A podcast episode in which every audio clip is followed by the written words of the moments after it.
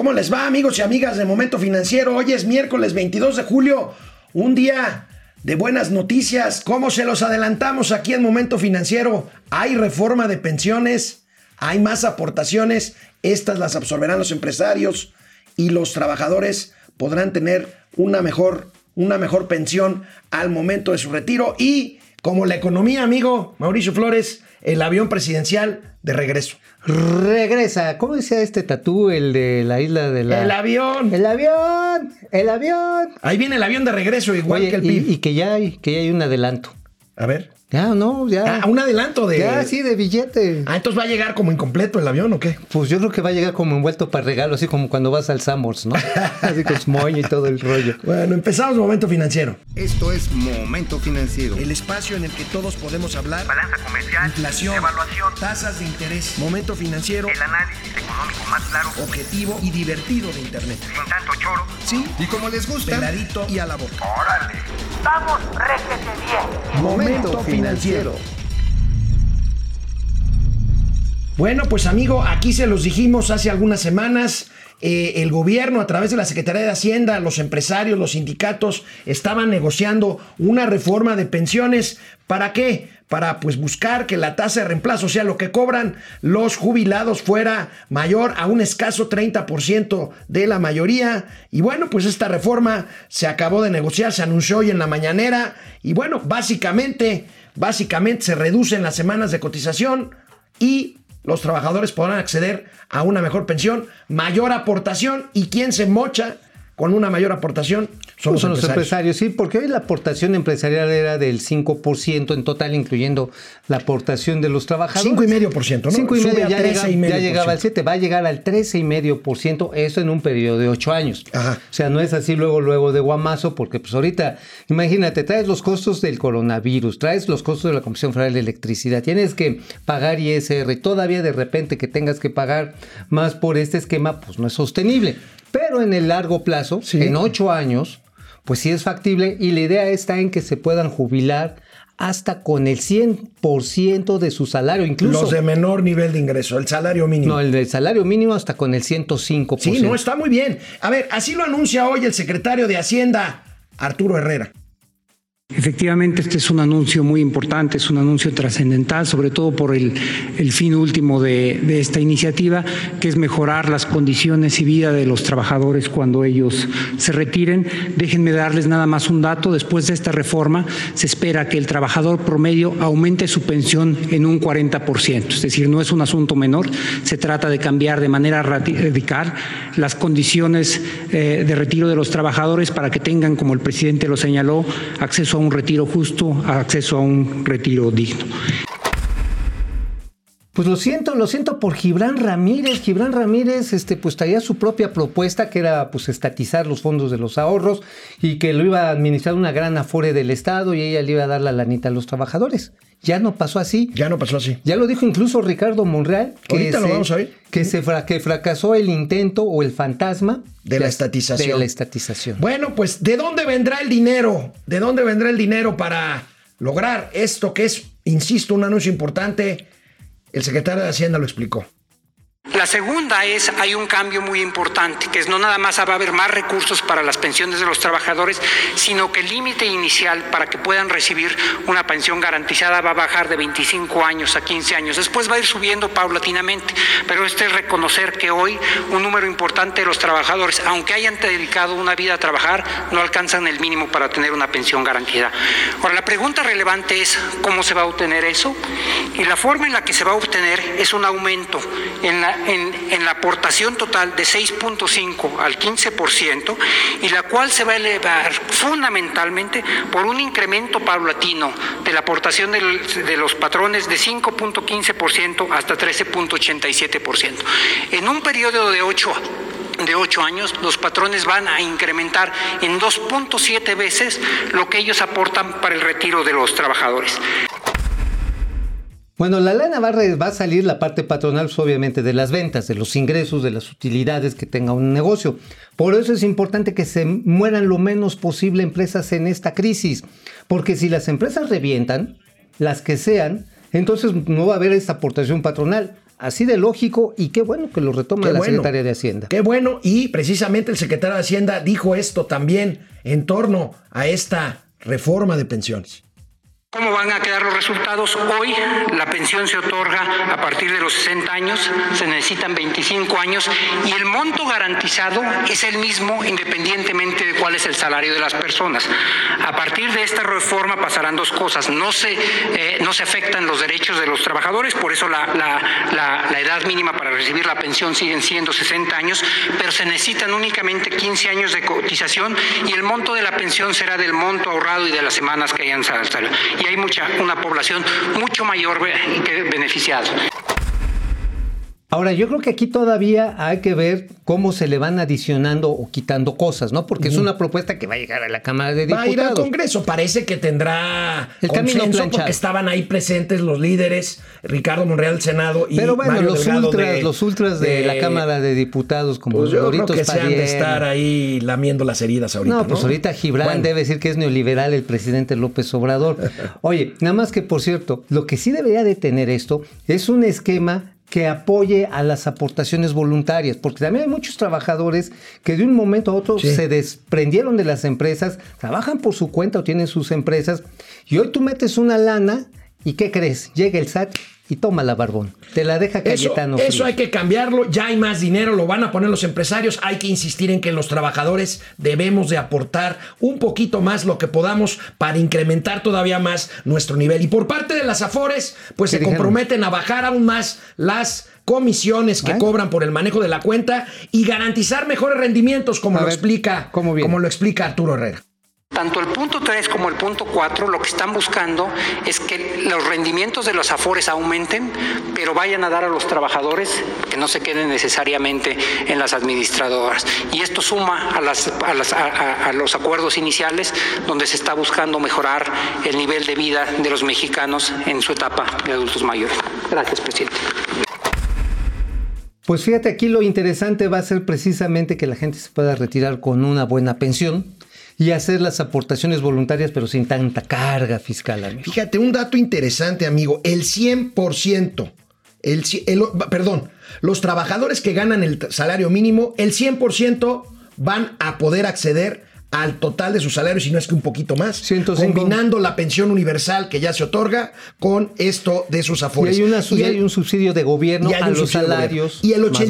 82% de la población trabajadora tendrá acceso a una pensión mínima garantizada. Cuando Regresamos menos. con este tema aquí a Momento Financiero. Bueno, una de las cosas que hay que destacar de esta reforma, si estás de acuerdo, amigo, es que se disipa, como lo dijo Ricardo Monreal, el fantasma de la estatización de las afores. A ver, ya ¿qué decías tú ahí. ¿Por qué no vemos lo que dijo A ver, ¿cómo, Ricardo cómo Monreal? lo dijo don Ricardo? Que tiene su estilacho. Tiene ¿no? su estilacho. Tiene su estilacho.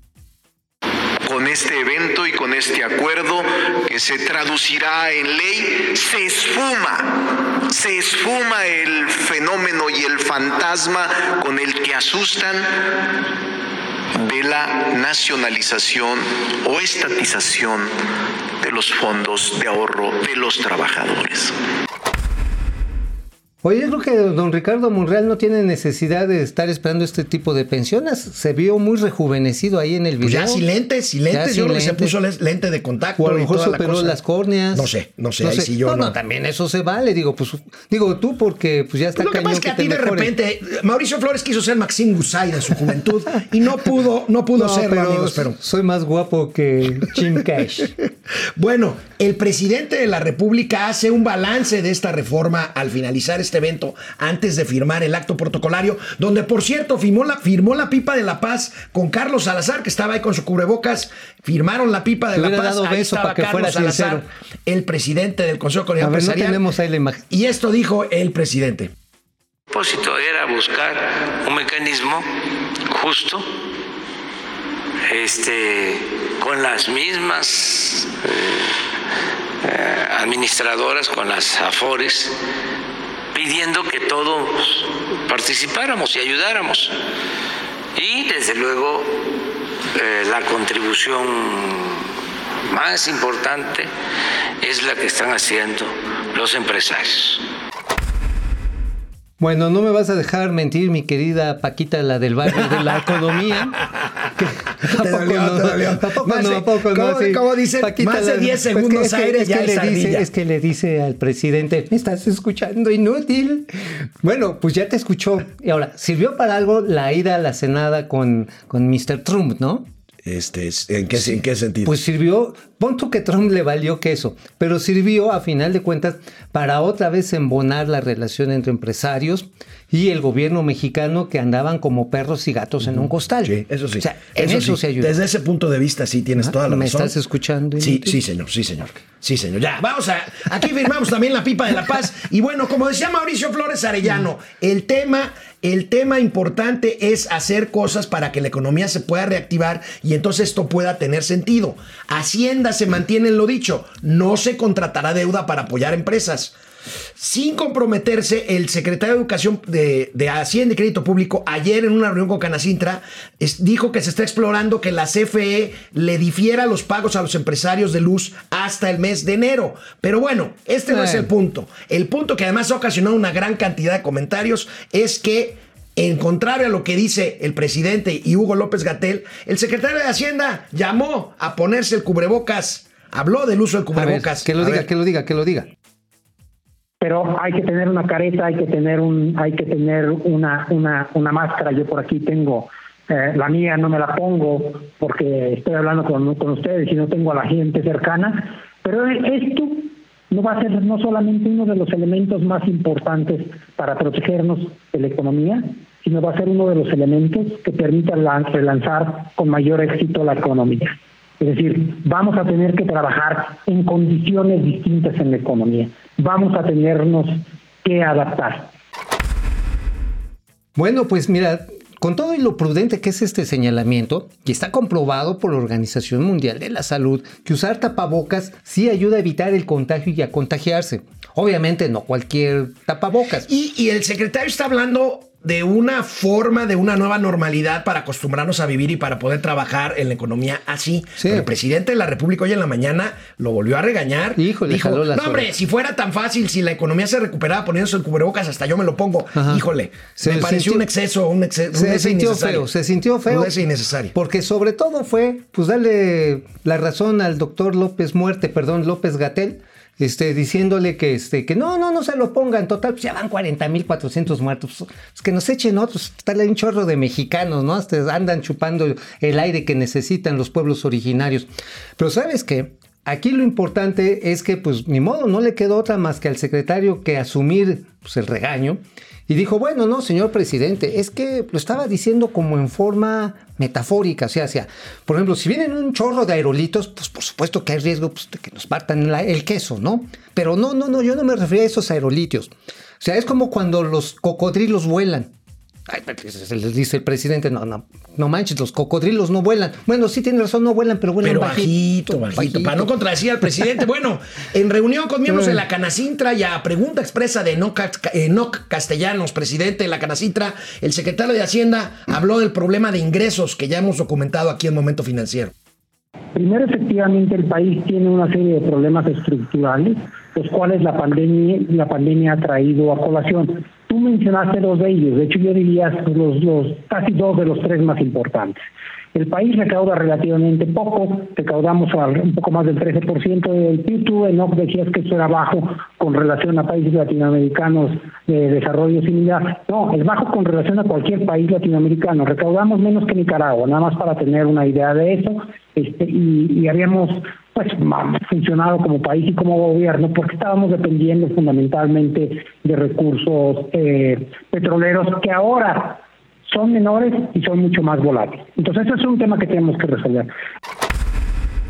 Bueno, la cuestión de fondo es que se van a necesitar más recursos fiscales, es decir, pues vayan, vayan al ISTE, pero aliste las petacas porque este, pues los impuestos se van a poner cañones. Híjole, es que es un problema de ingresos. Necesita el gobierno ingresos y por eso la austeridad. Y hoy el secretario de Hacienda, que es la estrella hoy de este programa, habló de quién creen. De, De Doña Austeridad Republicana. Las medidas de austeridad no están pensadas en hacerse para que disminuya el gasto público per se, sino para que disminuya el gasto en actividades que no son esenciales y llevarlas a las actividades esenciales. Llevarlas a gasto en infraestructura, por ejemplo, a gasto social, o sea, donde más tengan un impacto en esta, en esta medida.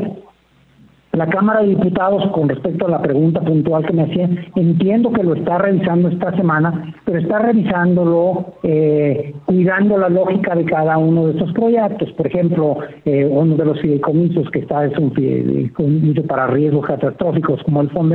Bueno, los diputados entienden ahora que son recursos que se van acumulando para un gasto contingente, por ejemplo, cuando fue eh, el, los sismos del 2017, ahí se utilizaron, este, y después, pues afortunadamente esperamos que no se utilicen por algún tiempo, este, eh, entonces esos, esos, recursos contra gastos catastróficos no tienen una, una periodicidad anual y por lo tanto tienen que estar sentados en algún fondo que permita que se acumulen a lo largo bueno, pues el secretario de Hacienda hablando de la austeridad dice que es para gastar mejor. La verdad es que traen... Ah, por cierto, hablando de los fideicomisos que no pudieron cortar, que no pudieron meter como tema de discusión en la Cámara de Diputados, pues eh, Mario Delgado y Ricardo Monreal se llevaron hoy en la mañanera un regaño del presidente claro, porque de querían rascarle el fondo de la cazuela con los fideicomisos, que bueno, ¿qué creen? Uno de los fideicomisos más onerosos es el del nuevo Aeropuerto Internacional de la Ciudad de México, porque ahí están metidos 4.200 millones de dólares 107 mil millones de pesos que han ocasionado un daño patrimonial, así ya está catalogado, de, de 97 mil millones de pesos a las finanzas. Bueno, públicas. amigo, y ahí viene de regreso el avión presidencial de reversa mami como la economía, el famoso 787 Dreamliner, Dreamliner. A ver, haz- haz- haz- de de reversa, mami, ven. De reversa, mami. No, yo no, hago esas cosas. Oh, este, bueno. A ver, se pagaron un millón y medio de dólares por te- solo por tenerlo guardadito en un hangar de California. No, pero es que Ni también- siquiera en un hangar estaba al aire libre. No, pero es que también le lavaban los vidrios, le echaban este armorol en las llantas, este, pues lo aspiraban. las ¿Cómo turbinas. el- Habrá, habrá que irlo a ver hoy, ¿no? Hoy que regrese para ver si está chiclamino, sin un patinón de mosca. Oye, o a lo mejor viene grafiteado, ¿te imaginas? A lo mejor Qué viene grafiteado. Qué mala onda. Bueno, vamos a pasar lista rápidamente porque ya se nos sí, acaba ya, el tiempo. ya, ya. Depredador mercenario, hola Depre. Depre, ¿cómo estás? Eh, ¿cuánt- ¿Cuál es la estimación de pérdidas en el sector restaurantero a 30% de su capacidad? Todavía no se sabe. no, Yo es creo que enorme, es enorme Es enorme. pérdidas. Ramiro León, desde Querétaro, Fer Rangel, Aurora Jarillo, Leopoldo Tobar, este, eh, Pedro J. eh, Vivas, Mónica Cravioto, ¿cómo estás? Moni ya le cerraron las playas otra vez ahí en Barcelona, Ay, Moni. qué Eh, tristeza, caramba. Pili Sanz, Doña Austeridad, te odio. Está Pues. Jesús Eduardo López, Fernando González, Juan Munguía, Laura Ochoa. eh, eh, en YouTube, José, Ramo- José Antonio Ramírez Adame desde Múnich, Múnich. en Alemania. Allí el. Festival Cerveza en octubre, en octubre, es buenísimo. Guillermo Jiménez Rojas desde Zamora, Michoacán. Abraham López Mójica, saludos dúo dinámico. Tercer Imperio Mexicano. A ver a qué hora empezamos un poquito tarde, no seas así. Ya, no seas así. total. Javier Rodríguez, ¿Qué crees? eh, Mike White, Gabriel Trujillo y Pili Sáenz, pobre secretario de Hacienda, él haciendo lo correcto y el cabecita de algodón regañándolo. Bueno, qué mal bueno, rollo. pues mira, amigo, Gatel, Gatel haciendo un Gatel, se pelea. Ayer lo dije yo aquí solito, pero Mauricio tiene aquí cosas que comentar. Le echa la culpa de toda la pandemia a las golosinas y a los refrescos. O sea, te dice Hugo López Gatel, Mauricio, ya no va a haber gancitos. Híjoles, oye, pues me agarraste descuidado. La verdad, a lo mejor va a haber galletas porque esas son más dietéticas, ¿no? Las cubanas, por ejemplo. o los chescos, no sé si tú ya has este, agarrado así el, el Orange Crunch. Sí, Por favor, haz el comentario que tienes que hacer, mi querido. Sí, amigo. porque la verdad está en que le dijo ayer en la conferencia vespertina el señor Hugo López Gatel que había más muertos por obesidad. No que es por- cierto.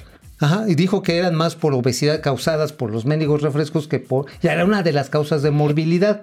Lo cual evidentemente sí la obesidad sí es un problema que está predisponiendo a la gente a morirse más rápido de cualquier cosa, ¿eh? Pero no creo que tenga que ver necesariamente No con un índice alto de, de mortalidad por coronavirus. El, los- el asunto está en que sí tenemos uno de los índices más altos del mundo, el segundo hasta donde yo recuerdo, de población con sobrepeso. Pero es un problema de muchos factores. A ver, de acuerdo al INEGI, el 60% de los mexicanos de entre los 18 y los 55 años es inactiva físicamente. Dice que no hace ejercicios más allá de 20 minutos diarios. Es decir, si tenemos un problema pues, en que la gente no se ejercita, tiene una dieta pobre porque muchas veces lo que gana le sirve nada más para una guajolota y un atole o unas papas y un refresco. Además de que, digo, no estoy hablando de mis camaradas que están allá detrás del cristal moviendo, pero bueno, por ahí va así la jodidez, pues, ¿no? Este, Oye, amigo, Gatel es uno de los principales, si no es que el más importante, promotores del nuevo etiquetado de alimento de advertencia de alimentos procesados, que no va a acabar con la obesidad. No. E Incluso dice que estos productos empezaron en los años 80 por el amor de Dios. Yo era niño en los 70 y ya le pegaba. ya le, al- pegabas al gancito. a- a- no, a las motitas. Al motitas. No, hombre, sí, estaba bueno. Bueno, también estaban las donas bimbo. No, bueno, Ajá, bueno, churrumais, todos, este, los churrumais, los doritos, los Y fritos. los refrescos. Eh, Bueno, estaban las chaparritas. Las chaparritas, bueno, a mí me siguen encantando. Las chaparritas, bueno, la Coca-Cola, los Sí. anuncios de Coca-Cola desde. Dicen, es que fue en la maldita época perra infeliz del Oye, ¿no crees que sea otra señal más negativa del gobierno de la 4T contra la iniciativa privada? Esta, pues ya. El- eh, Creo que sí. pues, a lo mejor ya no quiere hablar de la pandemia, ahora está hablando de los refrescos y de los. Fíjate que nuevamente, y esto hay que atribuírselo porque lo leí ahí en una de las columnas del periódico El Reforma, el de Capitanes hace mención a una carta que manda la Asociación Estadounidense de, de Empresas Manufactureras advirtiendo que les puede pegar en miles de millones de pesos precisamente en sus ventas el nuevo etiquetado. ¿Por qué? ¿Qué crees? Le quieren poner los semáforos encima de los logotipos y encima de la marca. ¿Y entonces ya qué se va a ver? No, pues va a haber gancitos. Digo, Pues sí, lo que pasa es que te vas a comer un chocorrol pensando que te estás comiendo un gancito. Pues imagínate es lo que va a pasar. Imagínate. Además, muchas de las empresas pequeñas y medianas son las que venden que si los platanitos fritos, que si la papita, que si el churrito. ¿Qué va a pasar con esas empresas? Muy fácil, se van a ir a la informalidad. ¿Y qué crees? No van a pagar impuestos. ¿Y qué crees?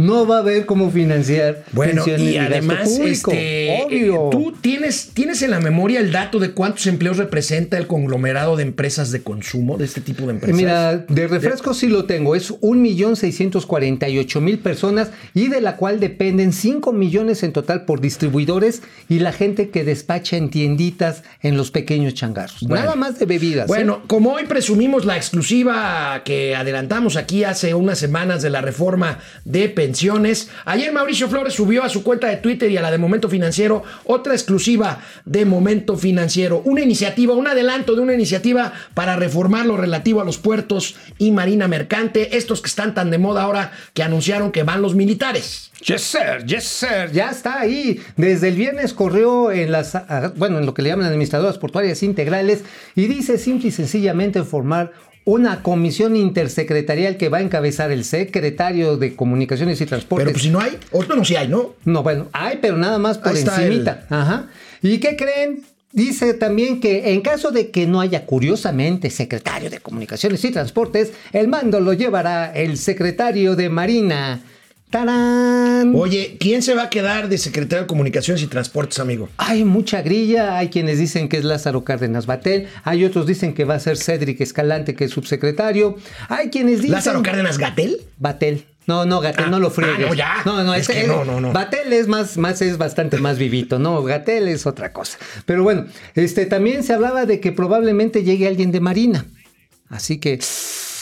O sea, militarizar, chan, chan, chan. militarizar una, una institución como la SCT que ha sido tradicionalmente de ingenieros. Pues hay ingenieros militares. Eh, hay ingenieros militares, sí es cierto, me mataste. Amigo, nos vemos mañana jueves aquí en Momento Financiero, Nos Economía, vemos. Negocio y Finanzas para que todo el mundo, hasta Gatel, les entienda.